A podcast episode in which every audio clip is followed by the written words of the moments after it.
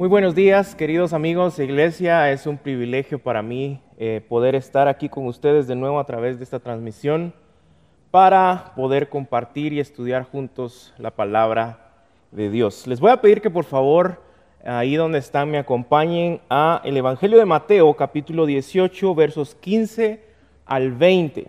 Mateo, capítulo 18, versos 15 al 20. Ahí estaremos anclados estudiando el día de hoy. Y si eh, tú has estado con nosotros en Reforma eh, más de ah, un par de semanas, más de un par de meses, ah, te has dado cuenta tal vez de que nosotros hacemos mucho énfasis en el tema de la membresía dentro de la iglesia. Para nosotros la membresía formal eh, dentro de la iglesia es un tema bastante importante. Y cuando hablamos de la membresía siempre hay dudas al respecto respecto a qué significa y cómo funciona, porque tenemos diferentes experiencias, unas buenas y malas, respecto al tema de la membresía. Pero cuando estamos hablando del tema de, la membresía dentro de la iglesia, estamos hablando eh, de temas como qué es la iglesia, eh, cuál es el gobierno de la iglesia, quién toma las decisiones dentro de la iglesia, su misión, el propósito, las doctrinas, las prácticas de la iglesia. Pero hay un tema muy... Ah, específico y bastante esencial y crucial para la iglesia dentro del tema de la membresía, que es la disciplina. Y cuando escuchamos la palabra disciplina, seguro muchos ponemos ah, cara de, de cuestionamiento, nos ponemos nerviosos, y esto es por nuestro contexto. Cuando hablamos de disciplina en la iglesia, la mayoría hemos tenido muy malas experiencias en donde esto se trata de tomar a alguien y pasar al frente para que confiese su pecado, avergonzarlo, castigarlo o tal vez mandarlo hasta la fila de atrás de la iglesia y que se siente ahí por unos seis meses sin participar de nada.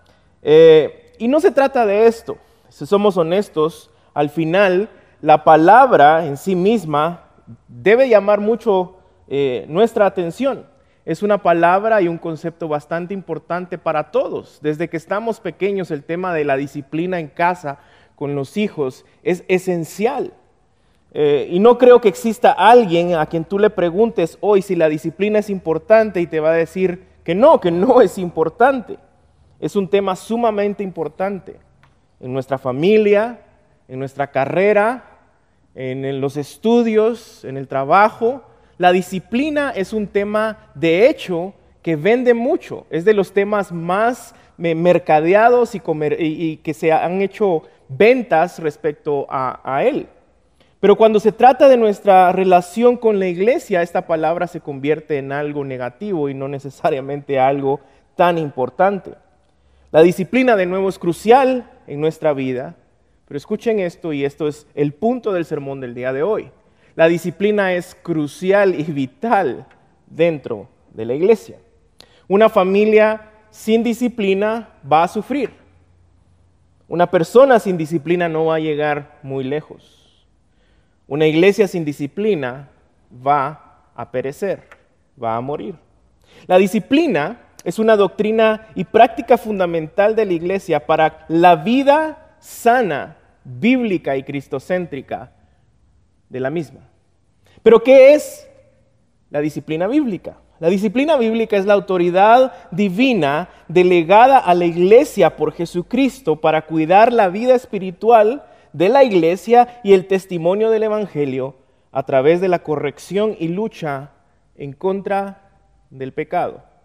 Y de nuevo, cualquiera que escuche este concepto diría, amén, la disciplina es importante, pero cuando ya nos enfrentamos a un texto como el de hoy, en donde nos explica qué requiere de nosotros, es donde empezamos tristemente a dudar si realmente queremos la disciplina. Por eso es que la disciplina es tan importante.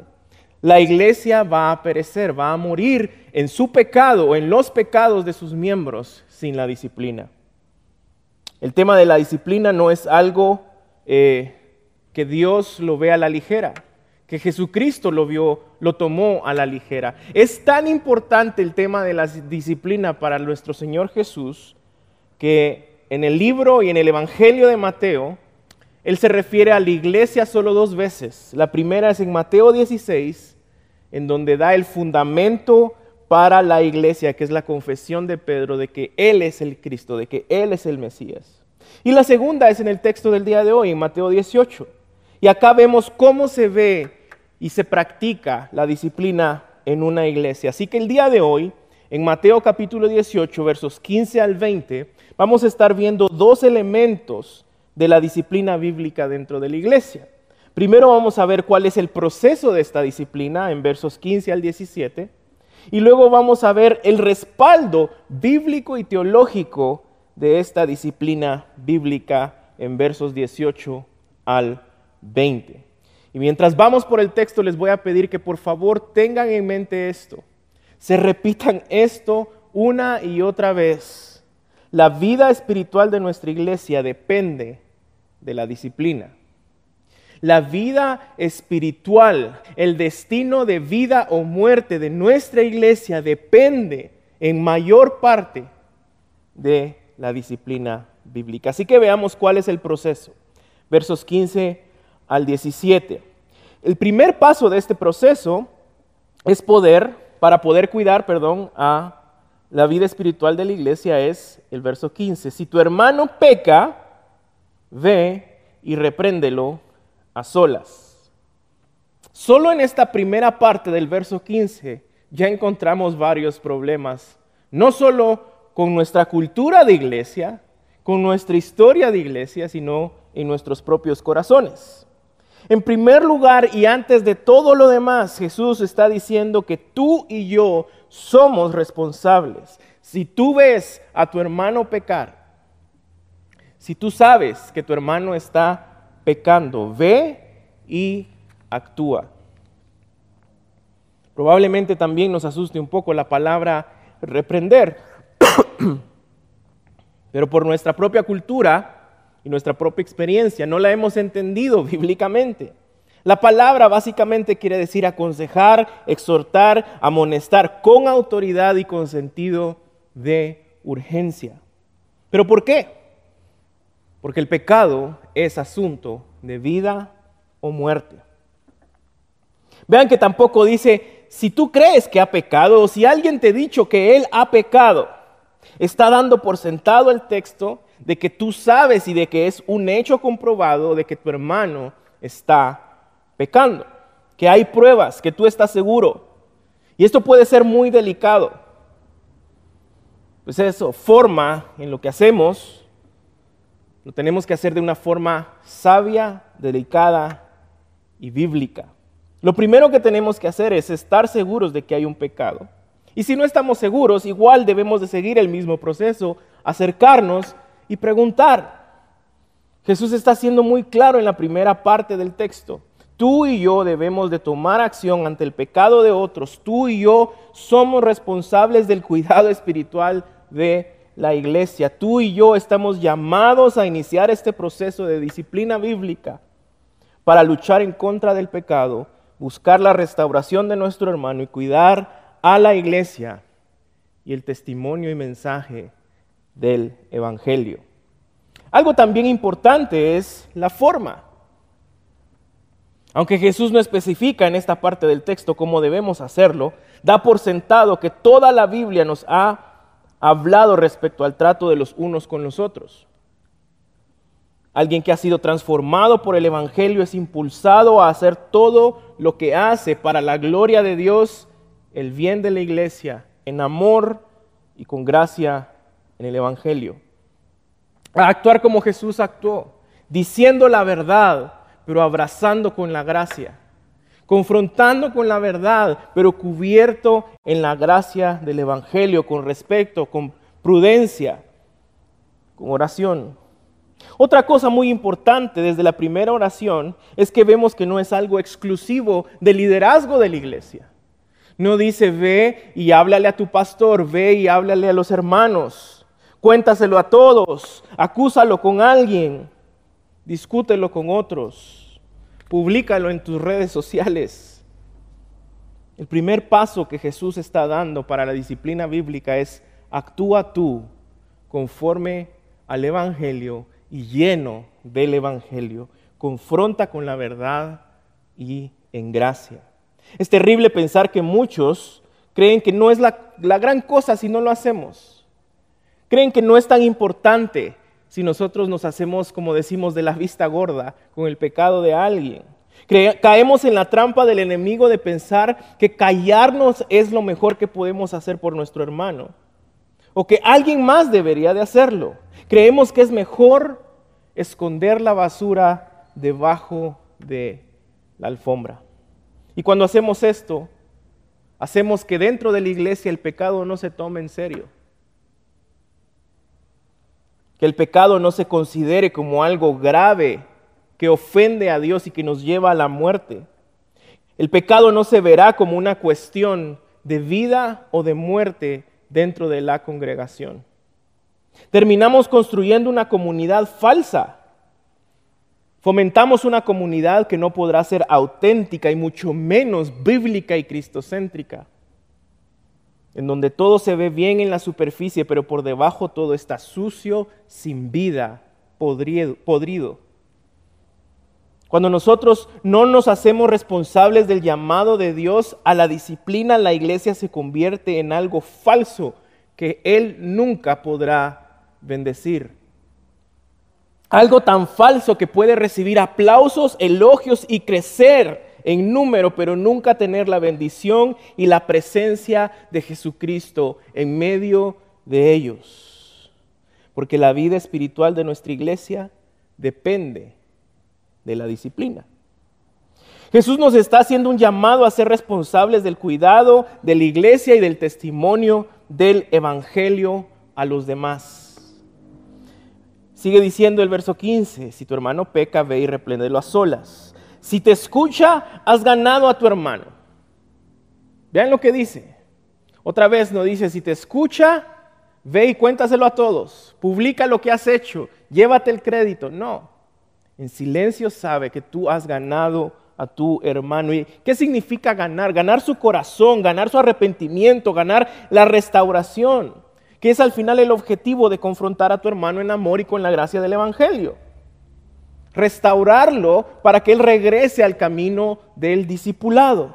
Vean lo que dice Pablo en 1 Corintios capítulo 9, iniciando en el verso 19. Porque que soy libre de todos, de todos me he hecho esclavo para ganar al mayor número posible. A los judíos me hice como judío para poder ganar a los judíos. A los que están bajo la ley como bajo la ley, aunque yo no estoy bajo la ley, para poder ganar a los que están bajo la ley. A los que están sin ley, como sin ley, aunque no estoy sin la ley de Dios, sino bajo la ley de Cristo, para poder ganar a los que están sin ley. Verso 22, a los débiles me hice débil para ganar a los débiles. A todos me he hecho todo para que por todos los medios salve a algunos. Y vean el verso 23, si todo lo hago por amor del Evangelio para ser partícipe de La disciplina bíblica restaura, salva para la gloria y el testimonio del Evangelio. Eso es ganar. Pero si no te escucha, inicia el verso 16, aquí vimos el segundo paso. Llama a uno o dos testigos lleva contigo a uno o dos más para que toda palabra sea confirmada por la boca de dos o más testigos. Si Él no te escucha a la primera, no nos rendimos, porque le amamos, porque estamos conscientes de nuestra responsabilidad como cristianos. Y vamos a llamar a una o dos personas de la iglesia para que sean testigos de este proceso.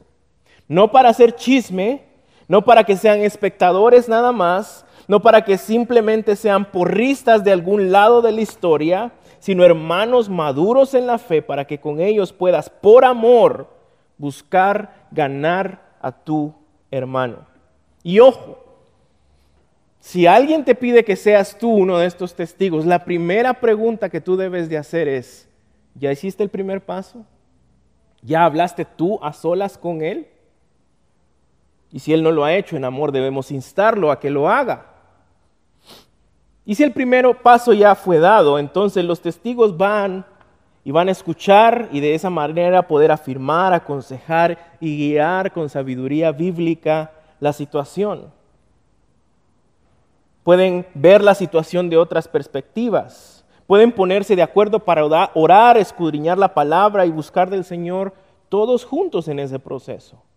Y la confirmación de uno, eh, perdón, de dos o más testigos es algo que vemos de pasta a pasta en la Biblia. De hecho, Jesús lo está afirmando acá en los evangelios en base a la ley del Antiguo Testamento, de Deuteronomios 19, capítulo 15. No se levantará un solo testigo contra un hombre por cualquiera, por cualquier iniquidad o por cualquier pecado que haya cometido el caso será confirmado por el testimonio de dos o tres testigos. Y es algo que también vemos en la iglesia del Nuevo Testamento. Pablo en 2 Corintios capítulo 13 dice, esta es la tercera vez que voy a visitarlos, por el testimonio de dos o tres testigos se juzgarán todos los asuntos. Los testigos han sido establecidos, iglesia, como una bendición para nosotros una bendición de la comunidad espiritual para evaluar y velar que se proceda con la verdad, en amor, con gracia, dando testimonio, viviendo el Evangelio con el propósito de la restauración espiritual, de ganar a nuestro hermano o hermana. Y acá claramente estamos viendo la necesidad de, enfatizar la misión de la iglesia, que es formar a discípulos maduros y sólidos en el Señor y en su palabra. El texto está dando la idea de que hay una comunidad madura y sólida en el Evangelio. Se, se imaginan que esto sucede en una comunidad de creyentes inmaduros. Por eso es que vemos en nuestras iglesias tantos chismes por eso es que se destruyen personas en vez de restaurarlas. Por eso buscamos la condenación y la vergüenza antes que la gracia del Evangelio, que es contrario a la condenación y a la vergüenza. Por cristianos inmaduros que se niegan a crecer en el Señor. Por gente que, que tiene actividad religiosa pero no han sido transformados por el Evangelio de verdad por gente que sigue tomando leche cuando debería estar comiendo carne espiritual, porque no perseveran en sus disciplinas espirituales, porque no han entendido su responsabilidad de ejercer la disciplina bíblica en su comunidad. Esta es la historia de nuestras iglesias el día de hoy. Y este es un llamado de Dios a nosotros específicamente como iglesia reforma, a madurar en el Señor, a crecer en el Evangelio y a velar por la salud espiritual de nuestra iglesia, todos juntos como comunidad, peleando en contra del pecado. ¿Estás dispuesto tú a ser responsable de lo que Jesús demanda de ti acá en el texto? ¿Estás dispuesto tú a cuidar a otros y a dejar que te cuiden de esta manera? Esas preguntas son la base de nuestra membresía bíblica. Esas, esas son preguntas bases de lo que significa ser un miembro de la iglesia. No se trata de actividad religiosa en donde debes de participar en esto y meterte acá y estar acá. De eso está llena nuestra cultura, de activismo, de, de, activismo religioso, pero no hay transformación, no hay comunidad bíblica, porque obviamos lo crucial e importante que es la disciplina dentro de la iglesia. No, es que yo, yo no me meto con nadie para que no se metan conmigo. Es que a, mí que me llamen para participar, pero ya el meterme de esa manera, hermano, hermana, tú no estás buscando una iglesia. Tú estás buscando un club social. Tú estás buscando algo que espiritualmente por la superficie aplaque tu conciencia. Tú estás buscando algo pragmático que te haga creer que verdaderamente eres cristiano. Pero cuando se trata de obedecer la palabra de Dios, de cuidar a otros y dejar cuidarte, no te interesa. Y de nuevo, la disciplina puede ser importante en todos los ámbitos de nuestra vida, pero cuando se trata de la disciplina bíblica en la iglesia, nos rehusamos a ser obedientes. Y lo hemos experimentado acá eh, en la iglesia. Todo es fenomenal. Eh, la visión, la misión, la filosofía, la doctrina, la música, el sermón, qué genial. Pero cuando ya me empiezan a pedir cuentas, ya se están metiendo en mi vida.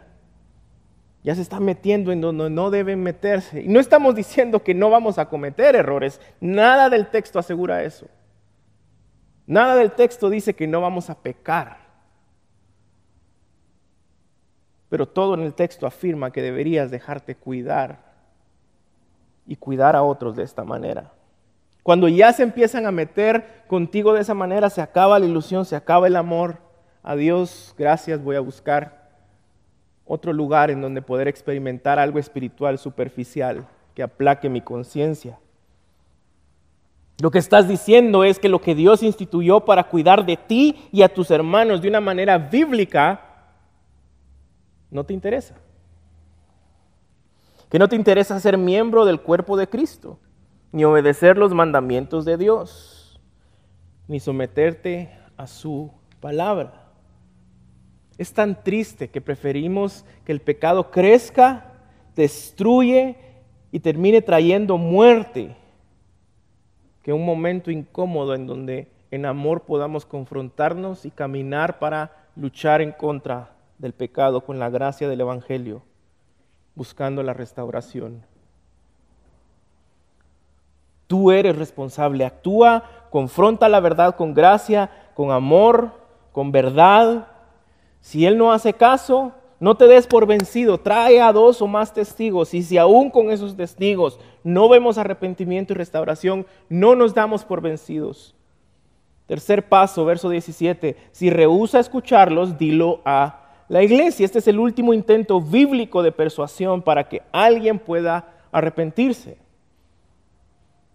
Involucrar a miembros de la iglesia más allá de dos o tres testigos, miembros que conocen a la persona tal vez, miembros de su círculo social dentro de la iglesia, que tengan tal vez dones específicos que ayuden con problemas específicos de la situación, miembros que, que estén comprometidos en cuidar a sus hermanos y el testimonio del Evangelio. De eso se trata la membresía dentro de la iglesia. Y de nuevo, esto va en contra de nuestra naturaleza. Cuando hay pecado en nuestra vida y no nos queremos arrepentir y llegamos a este tercer paso de disciplina bíblica, lo que muchos argumentan es, es que ahora se lo van a contar a todos. Es que ahora todos se van a enterar. Y otra vez preferimos morirnos en nuestro pecado que ser vulnerables y ser expuestos a una comunidad bíblica que nos ame y nos cuide como el Señor demanda. No es que todos quieran entrar en tu vida, que todos se tengan que enterar de esto. Es un paso bíblico de amor. Pero muchas veces lo ves como una amenaza a tu orgullo, a tu imagen, a tu nombre, a la comodidad de tu pecado, y no como lo plantea el texto, como un paso de amor y cuidado a tu alma, porque esto es cuestión de vida o de muerte. Y para eso está la comunidad, para cuidarse, para amarse, para protegerse. Vean lo que dice Paul Tripp Es un dulce regalo el estar rodeados de personas que no nos amen lo suficiente como para confrontarnos, que no estén dispuestos a dejar que nos quedemos perdidos, ciegos, confundidos, rebeldes y descarriados. Cuando Dios envía gente que nos ayuda a ver y a arrepentirnos, es un signo de su fidelidad al pacto. Él sana nuestra ceguera espiritual con mayor frecuencia en momentos cotidianos de creciente toma de conciencia y convicción progresiva.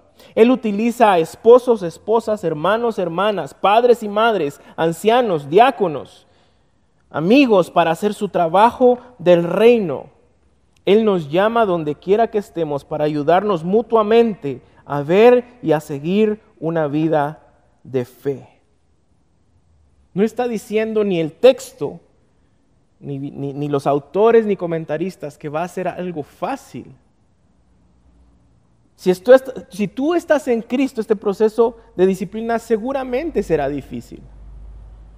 Pero si estás en Cristo, a través del poder del Espíritu Santo que está en ti, lo verás como una bendición para tu vida. Lo mirarás como una muestra de la fidelidad de Dios a su pacto, de que tú serás su pueblo y Él será tu Dios. Lo verás como una muestra de amor de tus hermanos de la iglesia a tu persona.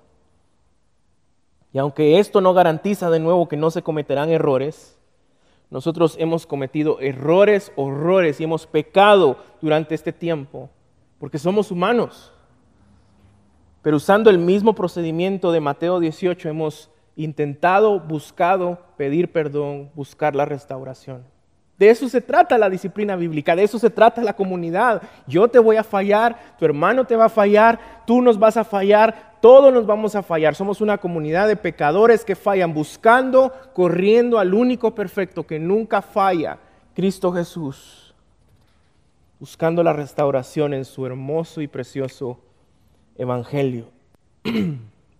No será fácil, no será un perfecto proceso Estamos lidiando de nuevo con corazones de pecadores, pero en las manos y el poder de Dios, esto podrá llevarnos al arrepentimiento y a la restauración.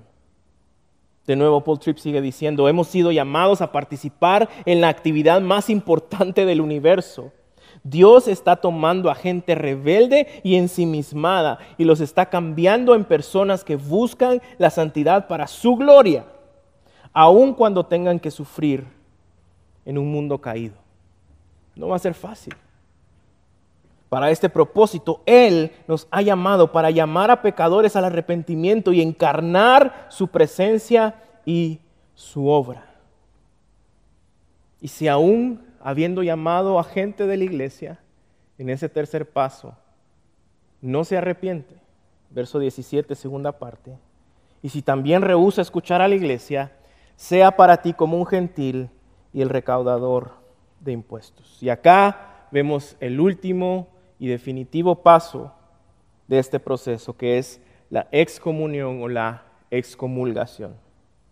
La figura del gentil y recaudador de impuestos es una figura de aquellos que deliberadamente estaban en contra de Dios, que deliberadamente eran rebeldes a Dios, que no eran cristianos que no estaban en Cristo. Aquellas personas que a pesar de ser confrontadas con la verdad y la gracia del Evangelio por sus hermanos, por la comunidad de los santos, la iglesia, siguen empecinados y obstinados en su pecado sin arrepentimiento. Y la excomunión o excomulgación es la medida disciplinaria más extrema de la iglesia Implica excluir al pecador que no quiere arrepentirse de la comunión con los santos dentro de la iglesia local y de su identificación como cristiano de la iglesia universal. Alguien que no se arrepiente de su pecado no es un cristiano. Archie Sproul dice, ser excomulgado de la iglesia de Cristo es algo terrible sin embargo, hay un solo pecado tan serio que merezca el alejamiento del cuerpo de Cristo. Este pecado es el de la impenitencia. Hay múltiples pecados graves que requieren de la disciplina de la iglesia. Sin embargo, como la disciplina de la iglesia es un proceso con varios pasos en donde la excomulgación constituye el último paso, el único pecado que nos puede hacer llegar a dicho extremo es negarse a arrepentirse del pecado que inició el proceso en primer lugar. Y esto podría sonar a que después de este proceso vamos a dejarlo a su suerte y a rendirnos, pero no es así. Probablemente lo has visto de esa manera, pero no es así.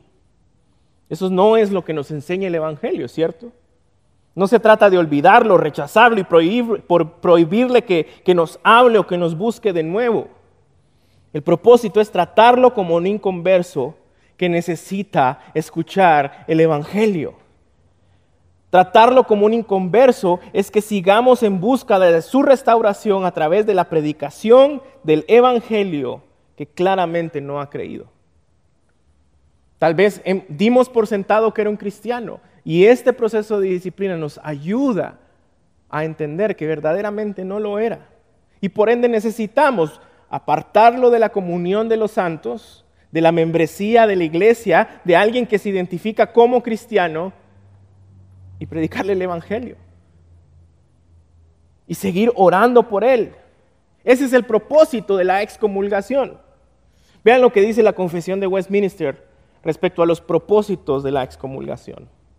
Reclamar y ganar a los hermanos que han ofendido, para evitar que otros cometan ofensas similares, para purgar la levadura que podría infectar toda la masa, para reivindicar el honor de Cristo y la santa profesión del Evangelio, para evitar la ira de Dios que con justicia podría caer sobre la iglesia si se está permitiendo que su pacto y los sellos del pacto sean profanados por los ofensores notorios y obstinados. Este proceso es para cuidar a la comunidad de la iglesia y cuidar el testimonio del Evangelio. ¿Cuántos son los que hoy en día dentro de las iglesias, llamándose cristianos, incluso dentro del mismo liderazgo, están actuando y viviendo en pecado, sin ser confrontados sin ser amados a través de la disciplina bíblica para su restauración, podrán crecer, recibir aplausos, ver o aparentar que todo está bien, pero hay muerte detrás de eso. Todo esto los va a llevar a la muerte espiritual. Si alguien que se dijo cristiano no se arrepiente, claramente no es un cristiano. Y al excomulgarlo por la falta de arrepentimiento de su pecado, estamos cuidando del Evangelio y de la iglesia. Porque la vida espiritual de nuestra iglesia depende de la disciplina bíblica. Y en este contexto siguen dos versos que han sido muy mal usados, pero en su contexto correcto de la disciplina, nos dan el respaldo para esta disciplina. Nos dan la base teológica para esta disciplina, versos 18 y el 20.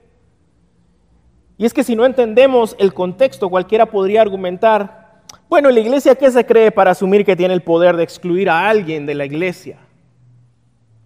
¿Con qué autoridad la iglesia puede cerrarle la puerta del reino de Dios a alguien?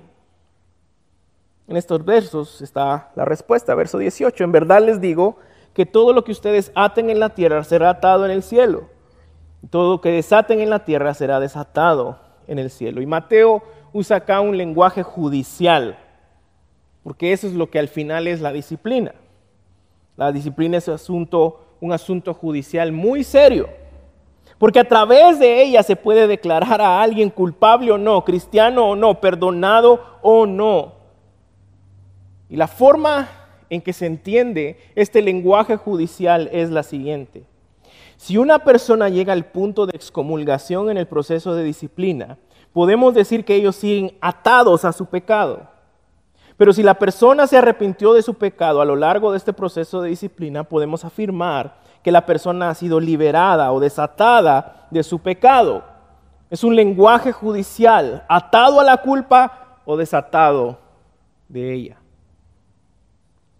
Eso significa el verso 18. El poder de la disciplina es hacer lo que ya ha sido hecho en el cielo, lo que ya ha sido declarado en el cielo. Que si un pecador no se arrepiente, no es un cristiano y debe ser excomulgado de la iglesia. Hablar y confirmar lo que Dios ya estableció en su palabra la disciplina no es un asunto judicial en el sentido que nosotros como iglesia decidimos algo y Dios tiene que respaldarlo porque nosotros atemos o desatemos algo. Dios está en el cielo viendo a su iglesia sometida a su palabra, no recibiendo órdenes de ella. Es la iglesia la que en obediencia a Dios y sometida a su palabra obedece lo que Él ya estableció en ella. hacer en la tierra lo que ya ha sido declarado o hecho en el cielo. La iglesia tiene la autoridad dada por Dios para declarar a alguien atado a su pecado.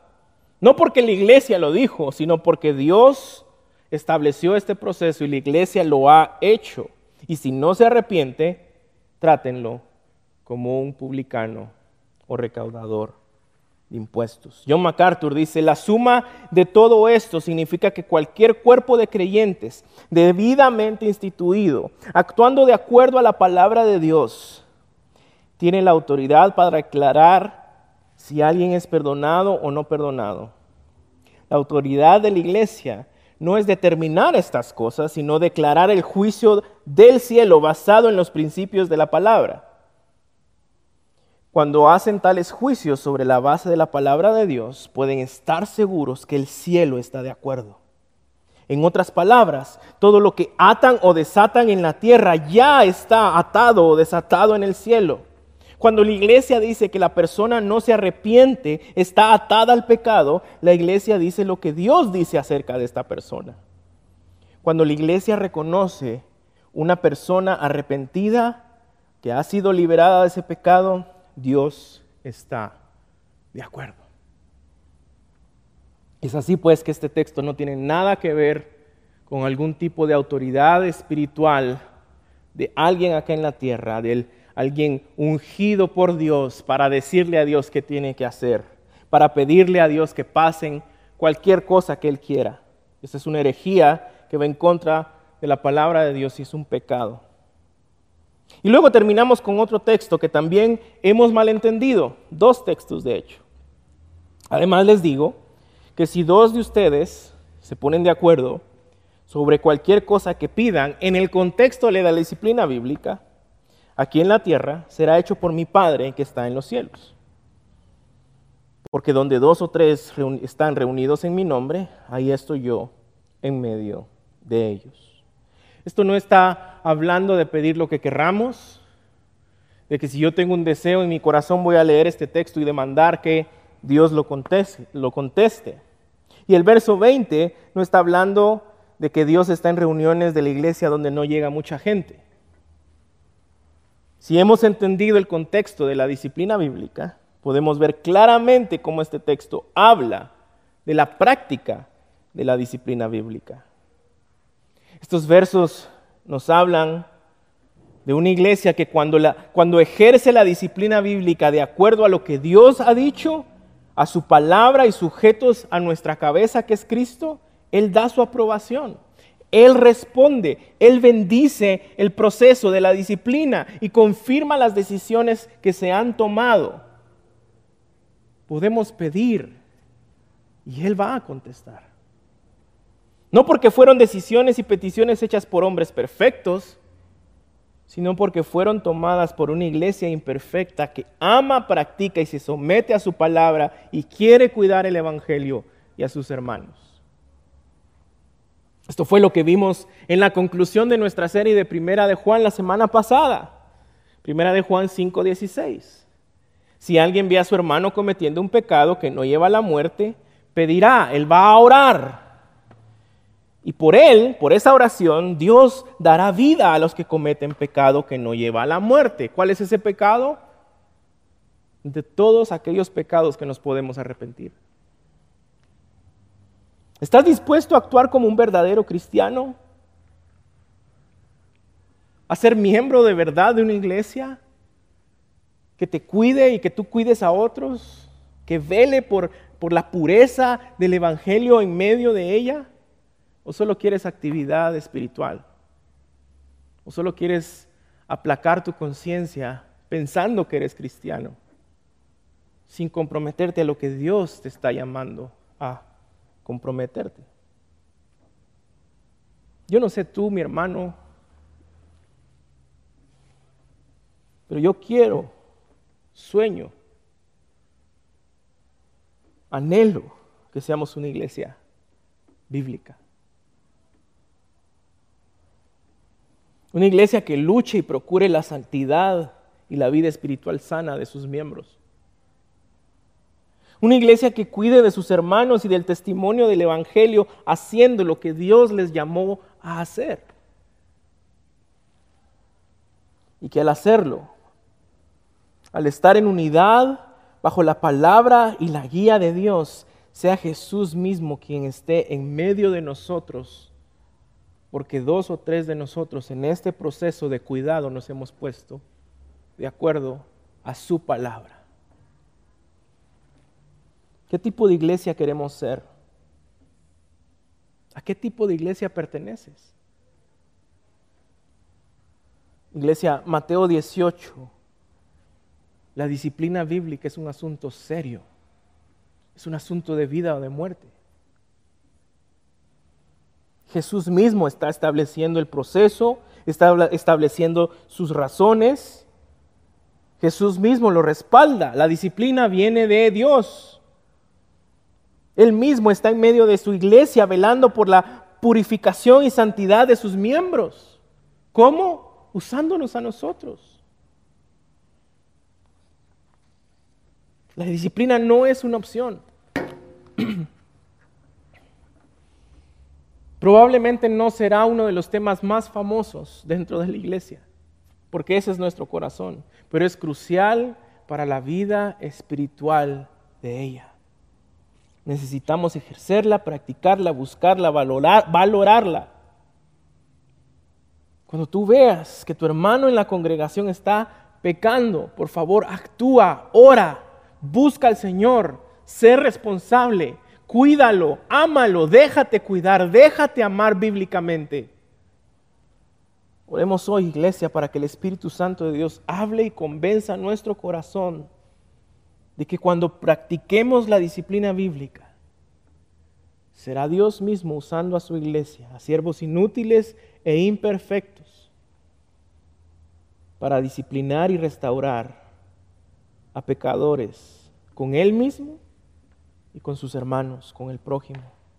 Mi oración hoy es que podamos entender lo importante y crucial que es la disciplina para la vida espiritual de nuestra iglesia y que no es para avergonzar, no es para destruir. Jesús fue avergonzado y destruido por ti y por mí. Si estamos en Cristo, Él ya pagó ese precio. La disciplina bíblica busca restauración, salvación, arrepentimiento y ese es el lenguaje del Evangelio. Así que para terminar, te voy a pedir que cierres ahí tus ojos donde tú estás y me permitas leer Hebreos 12 para concluir este sermón.